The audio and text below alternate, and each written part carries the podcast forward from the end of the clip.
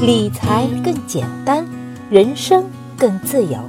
亲爱的减七理财的小伙伴，大家周五好，欢迎收听减七理财周报。每周新闻那么多，听减七说就够了。首先来看第一条新闻，是来自新浪证券的消息：六只独角兽基金发行在即，你会投资吗？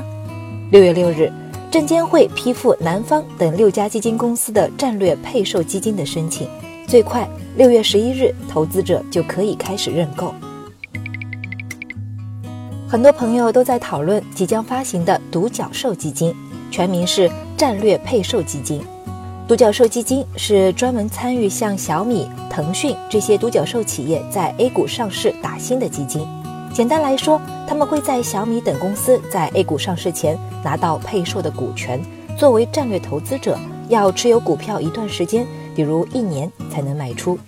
在运作前期，基金可以享受独角兽上市的打新收益，而随着股票越买越多，基金能否赚钱就会与股价涨跌密切相关了。这里要注意一下，所谓的独角兽企业是指估值在十亿美元以上的初创企业。成立时间呢，一般不到十年，以 IPO 形式在 A 股上市，首次公开发行，或是发行 CDR 来完成上市。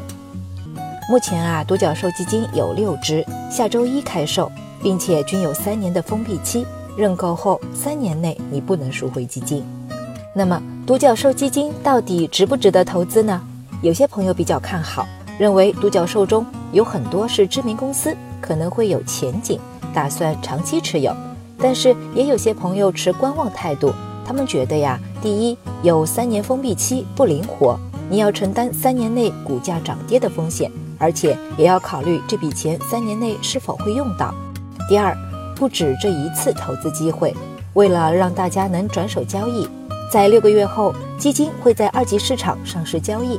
未来你可以通过股票账户买卖这些基金。你会投资独角兽基金吗？欢迎在留言区和我聊一聊。第二条新闻是来自第一财经的消息：P2P 备案持续延期，我还能继续投吗？进入六月，关于做好 P2P 网络借贷风险专项整治整改验收工作的通知五十七号文中，对于备案和整改的时间节点已近，但从各方面进展来看，各地 P2P 备案延期基本已经确定。备案是指网贷平台需要在特定监管机构留案备查，如果有违规行为，则会接受处罚。为什么延期过的备案又一次延期呢？有这样几种意见：一、监管策略，网贷行业问题比较复杂，备案延期也是为了给一些重要的平台更多时间进行整改，减小整个行业的动荡。第二，责任不确定，目前 P2P 是归银保监会管理，但是。具体负责的部门还没有明确协调好，所以这方面的协调工作进度有限。第三，网贷整改可能由备案制转为牌照制，与备案制不同，牌照制是指网贷平台必须经过审批后拿到许可牌照，接受定期或不定期的管理审查，一旦有问题就要进行整改和处罚。牌照制下，平台风险会减小，P2P 利率可能也会有所降低，这也是目前呼声比较高的。那么这段时间内我还能投资 P2P 吗？这里提醒大家，因为整改还在进行中，这段时间内退出经营的平台较多，建议大家注意控制 P2P 的投资比例，特别要避免投资业务不明确的、还没有合规动作的平台。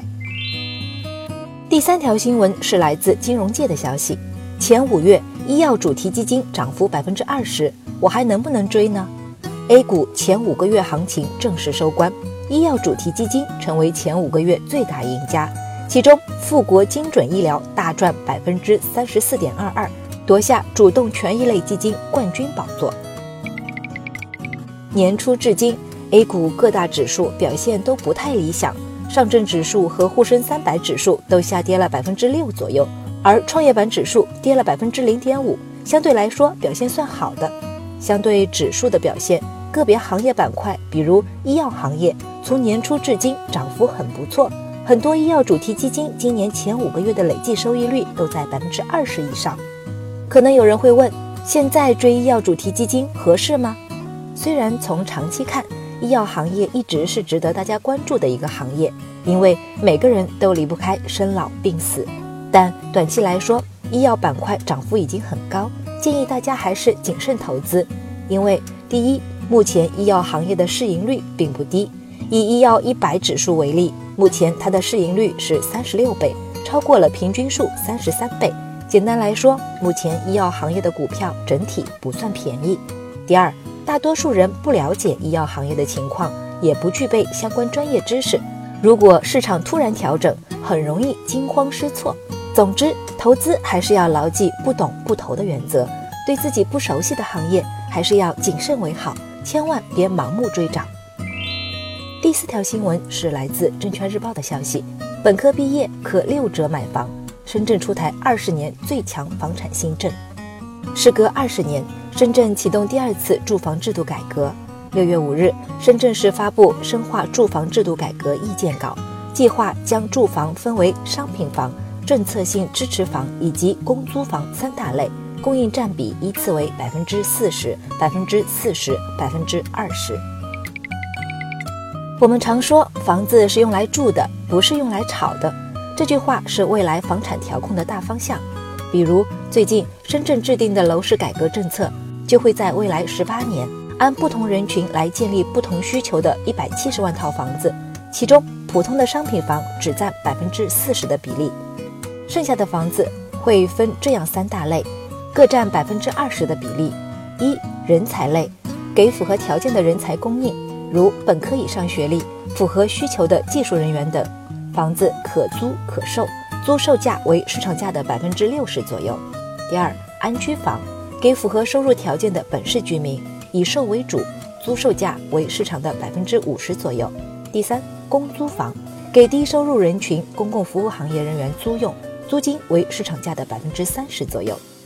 你可能会说，人才房、安居房售价的优惠力度很大，买来是不是能赚钱呢？要说明的是。为了维持制度公平，对买政策性房产的人都会有严格的审核，比如名下有房或有交易记录，不能享受优惠。此外，购买这些政策性房产，你不能拿到完整产权，想转手要卖给同样有资质的人，或卖回给政府。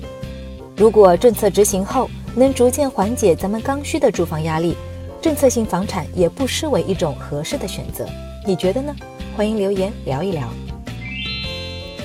最后来到了我们的一句话新闻时间，皇上你也该知道一下。来自上海证券报的消息，六月六日，六家保险机构的税延养老保险产品首批获得中国银保监会批准销售，将于六月七日正式在上海市、福建省、苏州工业园区三个试点区域开售。来自和讯网的消息，美国商务部宣布与中兴公司达成新和解协议，但。中兴公司支付十亿美元罚款，及准备四亿美元交由第三方保管。由此计算，这大致相当于中兴二零一七年净利润的两倍。来自新浪财经的消息，小米已经通过香港联交所上市聆讯，公司方面争取大约于六月二十八日定价，CDR 于七月九日挂牌，香港股票于七月十日挂牌。感谢大家收听今天的减七理财周报，一同感知正在发生的变化，提高经济敏感度。